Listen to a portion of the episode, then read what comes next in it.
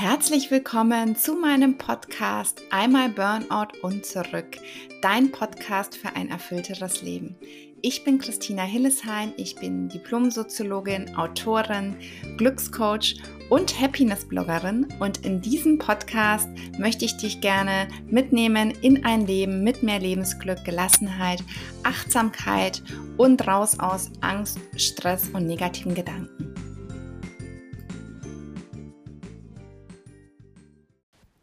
Willkommen zu einer neuen Podcast-Folge. Heute habe ich mal wieder ein Interview für euch und zwar ein Interview mit der Psychotherapeutin Anke Glasmeier. Wir sprechen darüber, warum man sich für Ängste und Depressionen nicht schämen muss und ja, sie berichtet ganz viel aus ihrem Praxisalltag. Ich glaube, man kann ganz viele, vor allem auch positive Gedanken aus diesem Interview mitnehmen. Und jetzt wünsche ich dir ganz viel Spaß beim Anhören. Ja, liebe Anke, ich freue mich sehr, dass du heute Gast in meinem Podcast bist. Und vielleicht kannst du ja zu Beginn mal ein bisschen erzählen, wer du eigentlich bist und was du so tust. Ja, danke für die Einladung. Ich bin Anke Glasmeier. Ich bin Psychologin und äh, psychologische Psychotherapeutin. Ich habe meine Praxis hier in Ippenbüren und äh, zusätzlich kläre ich auf Instagram seit, ich glaube, 2018 so ein bisschen auch über Psychologie und über Psychotherapie auf. Ich bin selber ähm, mit elf Jahren das erste Mal in der Klinik gewesen und habe da ganz doofe Erfahrungen in der Psychotherapie gemacht, sodass ich mir gesagt habe, so, ich werde mal Psychotherapeutin, ich mache es mal anders. Und äh, das ist so meine Berufung geworden und ich finde es ganz wichtig, auch zu entstigmatisieren, aufzuklären, äh, weil einfach immer noch sehr viele Vorurteile im Bereich der Psychotherapie herrschen. Und äh, das ist so mein Herzensthema. Das ist auch was, was ich tatsächlich erlebt habe, so während meinem Burnout, was ich auch ähm, ganz oft erzählt habe, dass ich auch nicht so gute Erfahrungen gemacht habe mit Ärzten tatsächlich und dass es da ähm, einfach starke Unterschiede gibt und dass ich auch ja. die Menschen so ermutige, dass sie einfach ähm, so lange suchen sollen, bis sie einfach einen Therapeuten haben, wo sie wirklich denken, dass es 100% passt. Und es gibt auf jeden Fall die Therapeuten. Und äh, manchmal muss man da einfach ein bisschen länger suchen, ist auch meine Erfahrung. Total. Und ähm, also ich war auch lange so unsicher, schreibe ich auf meiner Homepage, dass ich selber Betroffene bin, etc. pp. Ähm, aber es ist häufig so, dass PatientInnen auch sagen, äh, wenn die das lesen äh, oder zu mir dann das erste Mal kommen, dass sie gerade deshalb zu mir kommen, weil sie denken, dass ich mich da nochmal anders reinfühlen kann, was ich jetzt nicht unbedingt glaube. Ich glaube, es ist nicht, ist nicht unbedingt ein Vor- oder Nachteil, selber betroffen zu sein. Aber natürlich kann ich vieles nochmal aus PatientInnen-Sicht anders nachvollziehen und weiß, wie schwierig das ist, sich nach fremden Personen erstmal öffnen zu müssen. Ne? Und ähm, also da gibt es ganz, ganz tolle Kollegen auch. Und vielleicht ist es manchmal auch so, dass da einfach die Chemie nicht stimmt. Und äh, das ist ja irgendwo das, was ähm, auch Studien zeigen, einen ganz, ganz großen äh, Einfluss auf den Therapieerfolg haben, ob die Chemie zwischen Therapeutin und Patientin äh, stimmt. Und da muss man manchmal einfach ein bisschen länger suchen. Auf jeden Fall. Also was ich natürlich auch merke, dadurch, dass ich auch mit meinem Burnout so offen umgehe und meine Burnout- und Angstgeschichte erzähle, dass halt ganz oft diese Frage kommt, war das bei dir auch so und geht das wieder weg? Und oftmals mhm. ist es wirklich so, wenn man den Menschen so ein bisschen das Gefühl gibt, dass sie verstanden werden und dass es am Ende wieder gut wird, dann das macht einen riesen Unterschied. Also das sollte man nicht unterschätzen. Und deswegen glaube ich, das, was du sagst, tatsächlich, dass die Leute vielleicht auch gerade deswegen dann zu dir kommen, weil oftmals ist es halt so, dass man an Therapeuten kommt, wo man das Gefühl hat, die wissen zwar theoretisch, wie das alles ist, aber so, wie sich dann wirklich mhm. anfühlt, das fehlt dann halt manchmal. Ne? Und das ist dann ja. ganz, ganz schön, da jemanden zu haben, der das auch aus nächster Nähe quasi beurteilen kann. Ja, Hast du denn jetzt während Corona gemerkt, dass ähm, mehr Menschen nach deiner Hilfe quasi suchen oder dass ähm, vielleicht ja, dass so ein Krankheitsbild jetzt öfter vorkommt? Also ich denke, das macht ja schon was mit den Menschen. Ja, also die Anfragen haben sich in dem letzten Jahr schon auf jeden Fall gehäuft und ähm, häufig halt Menschen mit Depressionen, Ängsten oder Überlastung einfach, weil man die Kinder im Homeschooling hatte, weil man selber im Homeoffice war und sonst halt vieles vielleicht noch mit Hobbys, mit äh, Freunde treffen etc.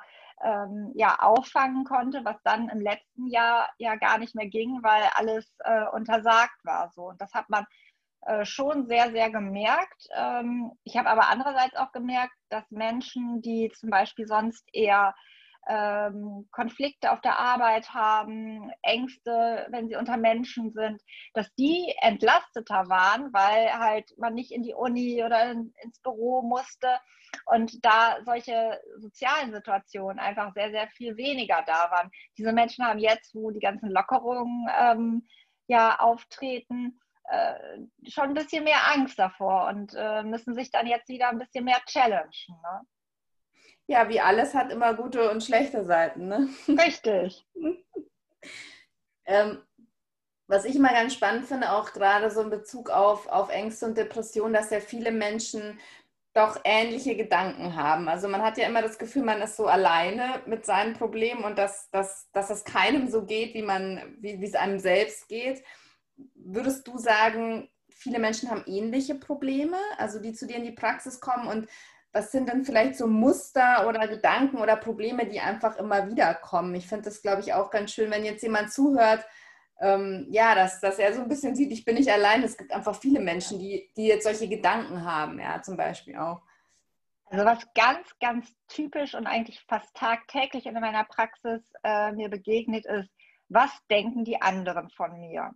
Also, ähm, dass man immer so überlegt, wie wirke ich auf andere, was halten die von mir, wie, wie, wie, wie mögen die mich oder mögen die mich nicht. Das ist etwas ganz, ganz Typisches. Dann auch ganz häufig Selbstwertproblematiken, ne? dass man äh, sich selber nicht so wertschätzt oder sehr streng mit sich selber umgeht wenn ich dann aber auch mal frage, ja, würden Sie das auch Ihrer besten Freundin, Ihrem besten Freund sagen? Da würden die meisten, also antworten die meisten, nee, nee, da würde ich ganz anders viel wohlwollend damit umgehen. Ne? Also das ist ganz, ganz typisch und dann natürlich ganz häufig Depressionen, Ängste, Erschöpfungszustände. Das äh, begegnet mir schon sehr, sehr häufig. Und ähm, ab wann würdest du sagen, weil ich, also aus meiner Erfahrung, hat mir halt Therapie natürlich super viel geholfen, als ich dann eine richtige gute Therapeutin für mich gefunden hatte. Aber ich finde, man soll auch nicht unterschätzen, wie viel man dann auch noch zusätzlich eigentlich für sich selbst tun kann in, Form von Selbsthilfe.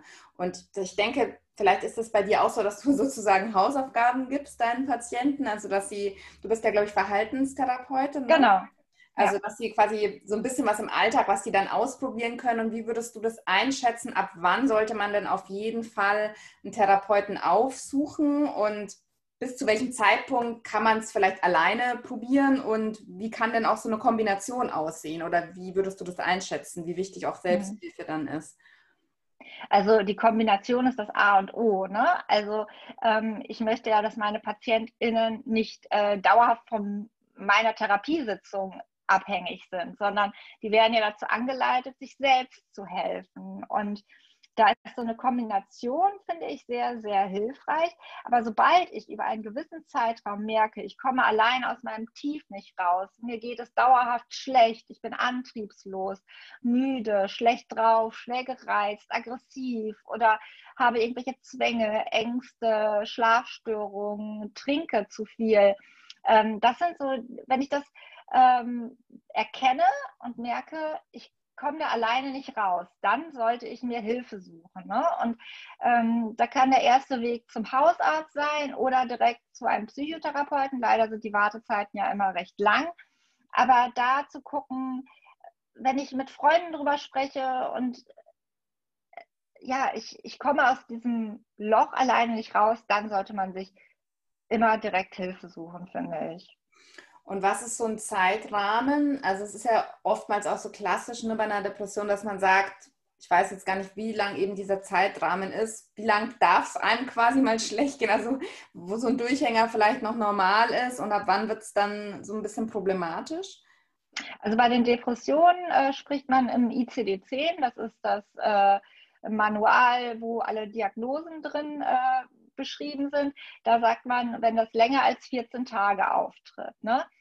In der Regel ist es aber wirklich so, dass die Menschen Monate, wenn nicht Jahre warten, bis sie sich Hilfe suchen und dann erwarten, einmal Schnips zu machen und dann geht es ihnen wieder gut. Und äh, so ist es natürlich leider nicht. Ne? Ähm, Symptome entwickeln sich über, eine, also über einen langen Zeitraum und da muss man sich auch Zeit geben, ähm, um die ja, zu reduzieren. Aber wenn ich ja so zwei Wochen äh, nicht äh, selber aus eigener Motivation rauskomme, sollte man sich schon mal Gedanken machen und sich Hilfe suchen.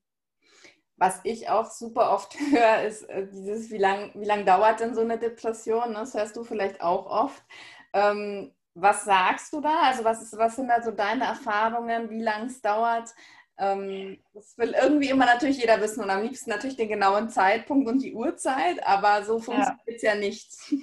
Nee, so funktioniert es nicht. Es ist total individuell. Es gibt Menschen, die äh, kommen ein, zwei, drei Mal zu mir in die Behandlung. Es gibt aber auch Leute, die kommen 60 Mal oder 80 Mal zu mir in die Sitzung. Und ähm, das liegt immer äh, einerseits am, am, Krankheitsverlauf, am Krankheitsbild, an der Motivation, aber auch an der Schwere und nicht, ähm, das, also ich, ich bin so ein bisschen mal vorsichtig zu sagen, ja, das liegt nur an der Motivation. Wenn ich das wirklich wollen würde, dann könnte ich ja innerhalb von zwei Sitzungen äh, gesund werden. Nein, manchmal sind es einfach auch die Lebensbedingungen etc. Und da kann man, also da sollte man sich selber auch nicht unter Druck setzen. Das macht man ja auch nicht, ähm, wenn man irgendwie Diabetes hat oder, oder irgendwie eine andere chronische Erkrankung, ähm, dass man da sagt, so, ich muss jetzt aber ganz schnell gesund werden und Heilung braucht auch Zeit.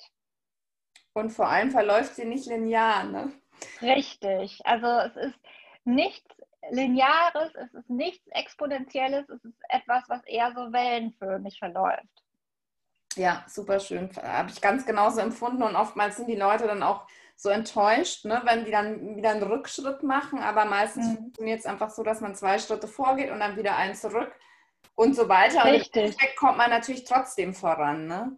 Richtig, und ich spreche da auch äh, ungern von Rückschritten oder Rückfällen, sondern von Vorfällen, wo man dann gucken kann, was war in dieser Situation doof, wo kann ich nochmal äh, reflektieren, was mache ich in Zukunft anders. Und dann bringt so etwas einen nicht zurück, sondern äh, bringt einen eher voran. So, also äh, da finde ich so dieses äh, Bild vom Vorfall ganz treffend.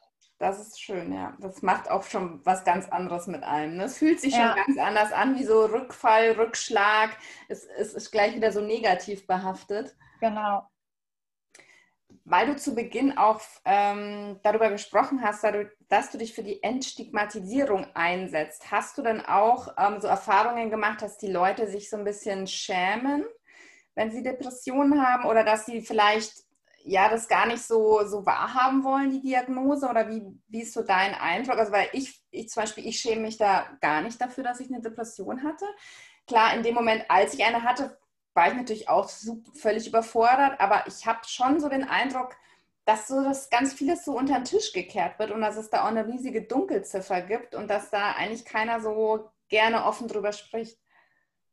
Ja, total. Also ähm, viele PatientInnen ähm, schämen sich erstmal dafür. Ähm, aber ich äh, bemerke auch immer mehr, dass äh, PatientInnen da offen drüber sprechen. Ich hatte jetzt zum Beispiel äh, vor kurzem mal eine äh, Patientin, die äh, Lehrerin ist und jetzt auch lange wegen einer Depression krankgeschrieben war, wo sie dann auch einfach gesagt hat, so, ich versuche meinen Schülern das dann mal, wenn ich wieder da bin, zu erklären. Und sie hat ihnen das ganz anschaulich mit einem schönen Buch erklärt. Und die haben ganz interessiert auch nachgefragt. Und ähm, wo sie jetzt auch ähm, diesen Schülern Vorbild sein kann, weil sie einfach drüber spricht. Und äh, ich finde, wir müssen schon in der, in der Grundschule anfangen, über Depressionen, über psychische Erkrankungen zu sprechen, damit äh, die SchülerInnen schon wissen, dass es sowas gibt und dass das kein Tabuthema ist. Und ähm, also da finde ich, es tut sich immer mehr auch auf Social Media, dass da auch äh, Prominente von ihren Erkrankungen berichten. Aber es ist natürlich immer noch ein Tabu, dass man sich überlegt, ja, erzähle ich meinem Chef davon, meinen KollegInnen. Und äh, das ist, da, da haben wir noch etwas vor uns in der deutschen Gesellschaft sehe ich total auch so, kann ich voll zustimmen. Und was ich auch finde, was mir damals so ging, weil ich wusste halt auch nichts über eine Depression. Also mit Ängsten kenne ich mich aus, sage ich jetzt mal, die habe ich schon seit Kindesalter, das, ähm, ja, die habe ich schon ganz lange gehabt, aber Depression hatte ich eigentlich keine Ahnung, wie fühlt sich sowas an? Und ich habe mich auch ein bisschen so gefühlt, als hätte ich jetzt dieses Label drauf, so quasi einmal depressiv, immer depressiv und als würde man das dann auch nie wieder loswerden. Ja. Also das, glaube ich, ist auch wichtig, dass es halt nicht, weil du jetzt, du bist jetzt kein Depressiver, so in Anführungsstrichen, und, und du bist eben einfach so, sondern es ist oftmals, also eigentlich würde ich fast sagen, immer außer natürlich diese traumatischen ähm, oder diese Depression, die von Traumata ausgelöst sind, ist es eigentlich immer, dass irgendwas im Leben nicht stimmt. Ne? Dass irgendwas außer Balance ist, dass eine Unstimmigkeit ist, dass es einem nicht gut geht, wahrscheinlich schon Jahre, Jahrzehnte. Und dass das eigentlich nichts Schlechtes ist, ne, diese Depression. Es ist ja eigentlich so ein Hilfeschrei, auf sich aufmerksam machen, dass wieder Richtig. was ins Gleichgewicht zurück muss. Und ich finde das einfach super wichtig, so ähm, das mal anders auch zu betrachten und dass es eben dann auch wieder weggeht. Genau, und ähm, dass man nicht nur, wenn man einmal eine Depression hat, jetzt immer depressiv ist. Die kann natürlich wiederkommen, genauso wie ich nach einer Grippe gesund bin, heißt das aber nicht, dass ich nie wieder eine Grippe bekommen kann. Aber dann, äh, wenn die Depression abgeklungen ist, bin ich kein Depressiver mehr. Dann bin ich vielleicht ein bisschen achtsamer auch und habe aus der depressiven Episode gelernt und äh, sorge mehr für mich und gucke, dass ich nicht wieder in so ein Ungleichgewicht gerate und bin achtsamer. Aber ähm, dass ich also dadurch jetzt immer ein Depressiver bin, würde ich auch nicht unbedingt sagen. Und dazu vielleicht auch noch mal so ein bisschen in die Richtung Erfolgsgeschichten. Also zum Thema, man kann eben auch Ängste überwinden, man kann Depressionen überwinden. Ich weiß es selbst, weil ich selbst da durchgegangen bin. Du weißt es wahrscheinlich auch so ein bisschen aus eigener Erfahrung, dass es da einfach möglich ist, ein paar Stellschrauben, sage ich jetzt mal, zu drehen und ein bisschen Geduld braucht man leider auch. Ähm, aber dass es halt einfach möglich ist, dass es einem danach auch wieder ähm, besser geht. Und vielleicht hast du ja aus deiner Praxis oder auch so allgemein so ein paar, ähm, ein bisschen Positivität für die Hörer, dass sie eben denken, wenn es ja. ihnen schlecht geht, dass es auch wieder andere Zeiten gibt. Also da das erlebe ich ja tagtäglich in meinem Beruf und das liebe ich ja auch so daran. Ne? Also, dass ich merke, dass äh, PatientInnen, die sich tagtäglich zur Arbeit schleppen und äh, denken, oh, ich kriege das alles nicht hin, dann irgendwann wieder eine Freude daran erleben. Ich hatte mal einen Patient, äh, Patienten, der über ein halbes Jahr krankgeschrieben war und jetzt wieder gerne zur Arbeit geht. Oder eine Patientin, die super krasse Höhenangst hatte. Und wir sind dann hier in Ippenbüren mal auf äh, einen Kirchturm geklettert äh, mit unter Tränen. Sie wollte immer wieder umkehren. Und dann, als wir oben waren, war sie so happy und stolz, dass sie dann auch ein paar Monate später mit einer Freundin zusammen in den Süden geflogen ist. Sie ist vorher äh, nur mit Beruhigungsmitteln und was weiß ich geflogen. Und äh, das so zu erleben, wie die Menschen dann durch die Angst auch durchgehen und merken, hey, es ist gar nicht so schlimm wie erwartet. Und ähm, wie äh, PatientInnen sich dann auch immer wieder challengen, sich Ängsten stellen und merken, hey, so schlimm wie erwartet war es gar nicht und hätte ich das mal eher schon getan. So. Und dadurch dann auch mehr Motivation noch bekommen, etwas zu verändern. Das ist halt total schön, das in meinem Beruf äh, sehen zu dürfen und begleiten zu dürfen. Und gerade Ängste ähm, sind ja eigentlich, habe ich mir mal sagen lassen, recht gut zu therapieren.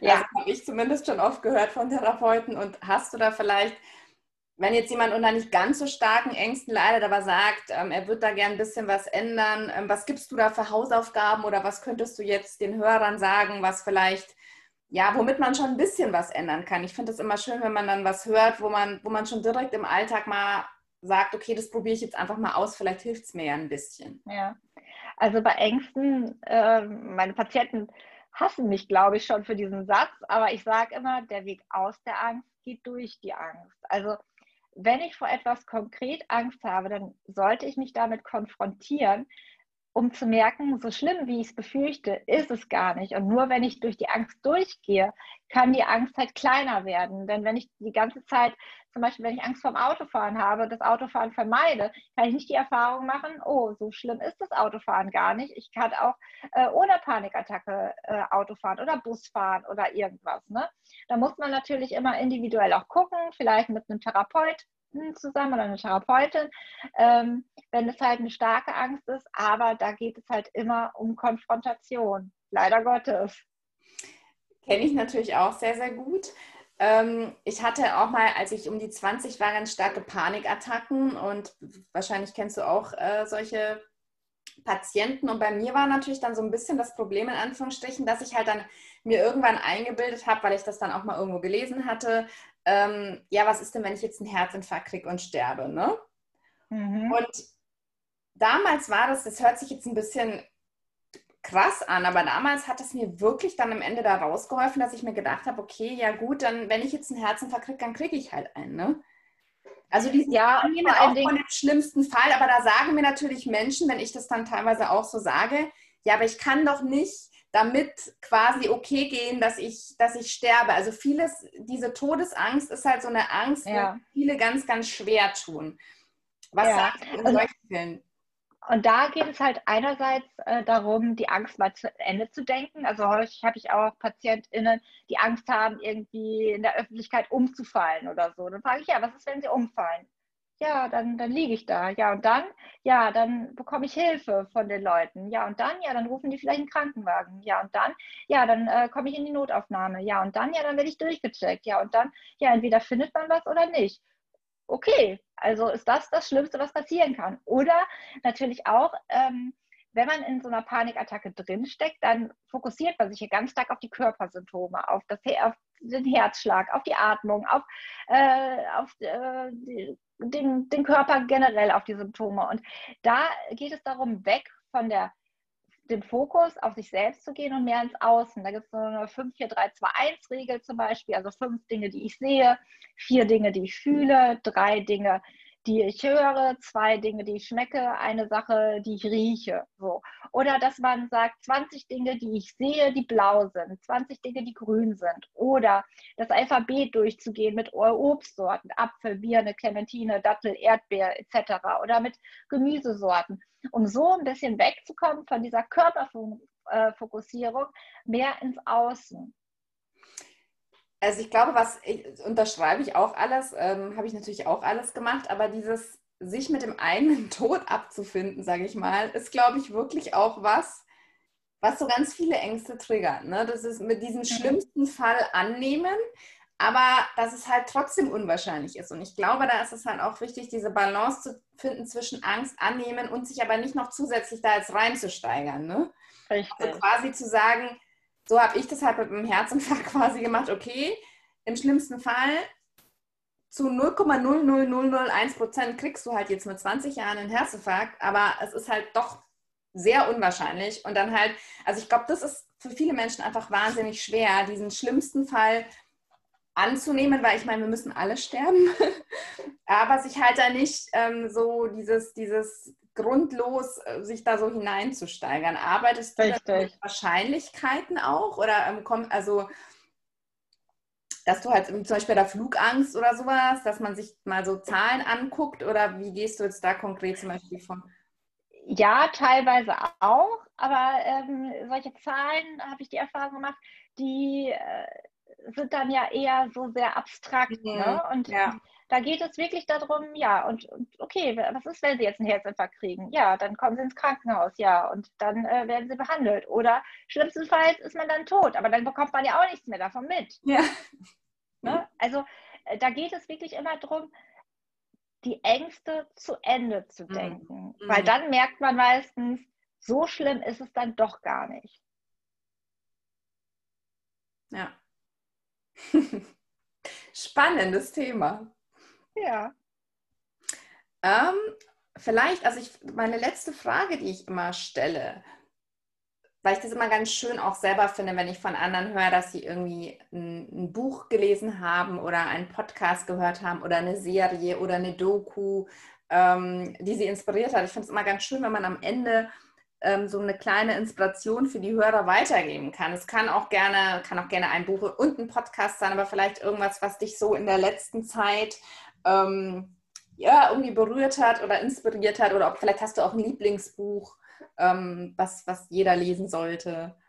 Ja, also äh, ich bin ja ein riesengroßer Podcast-Fan und äh, mich inspirieren die Podcasts mit Leon Winscheid immer sehr. Sie hat einmal den Podcast Besser so, dann hat er in extremen Köpfen, wo er auch immer Menschen interviewt und da so intensive und tolle Einblicke bekommt. Und äh, dann hat er noch mit Atze Schröder zusammen den Podcast Betreutes Fühlen. Also die drei Podcasts kann ich eigentlich jedem sehr ans Herz legen.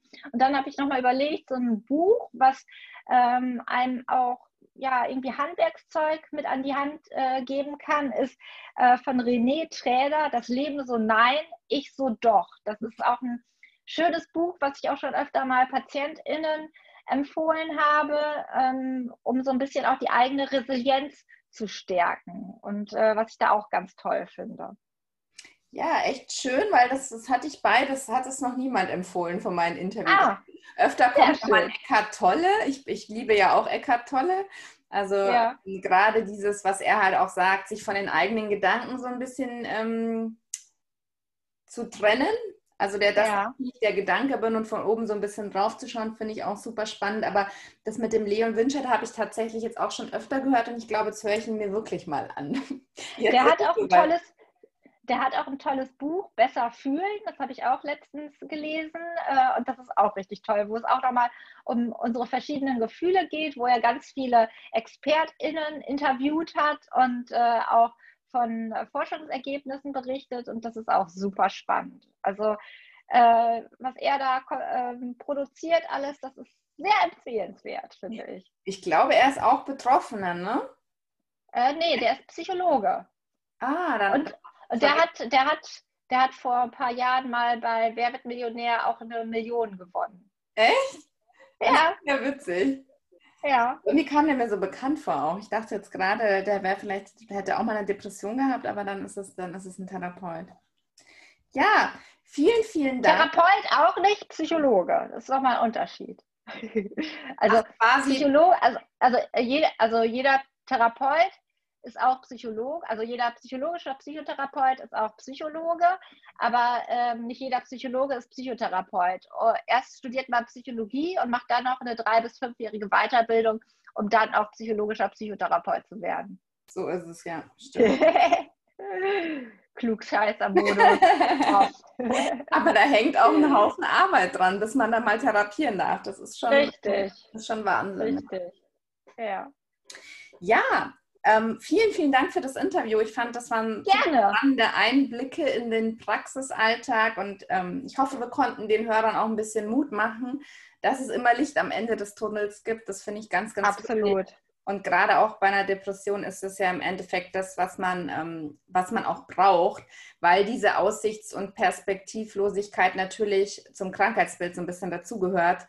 Aber das heißt halt nicht, dass es stimmt. Ne? Also das ist am Ende dann Richtig. Auch Genau. Ganz genau. noch irgendwas loswerden? Also ich verlinke auf jeden Fall mal deine Website in den Show Notes vom Podcast. Dann können ja. Leute auch äh, zu dir finden. Ähm, genau, da können Sie auch mal gucken. Also ähm, auf Instagram ähm, poste ich immer recht viel oder wenn jetzt jemand sagt, er möchte mal mit mir äh, ein Gespräch führen. Also es gibt einerseits bei mir in der Praxis, aber ich biete halt auch online äh, per Videosprechstunde psychotherapeutische Beratung an. Genau, und da kann man mir einfach eine Mail schicken und mit mir in Kontakt treten. Super, das werde ich auf jeden Fall ähm, so weitergeben und ich wünsche dir alles, alles Gute und ich werde dich weiter auf Instagram verfolgen. Ja. Und, ähm, ja, dann wünsche ich. Es war mir eine Freude. Ja, mir auch. dann bis dann. Ihr Lieben, das war das Interview mit der Anke von Die Psychotherapeutin auf Instagram. Besucht sie dort gerne mal, schaut gerne mal in die Show Notes vorbei. Ähm, da findet ihr den Link zu dem Instagram-Profil. Und noch ein kleiner Hinweis, wenn du unter Ängsten leidest, beziehungsweise wenn dich Ängste in deinem Alltag einschränken, dann darfst du sehr, sehr gerne mal auch in die Shownotes gucken. Dort findest du einen Link zu meinem Angstfrei-Workshop, an dem du sehr, sehr gerne teilnehmen kannst. Aber auch hier ähm, der Hinweis ganz wichtig, Der Workshop soll natürlich keinen Arzt und keinen Therapeuten ersetzen, sondern einfach so eine zusätzliche Hilfe zur Selbsthilfe darstellen. Und ich würde mich unendlich freuen, wenn du da auch noch dabei wärst. Wie immer freue ich mich auch unglaublich, wenn du meinen Podcast abonnierst oder wenn du mir eine Bewertung dalässt, wenn er dir gefallen hat. Damit würdest du mir einen ganz großen Gefallen tun und jetzt bedanke ich mich bei dir von Herzen fürs Zuhören, wünsche dir eine tolle Zeit und bis ganz bald, deine Christina.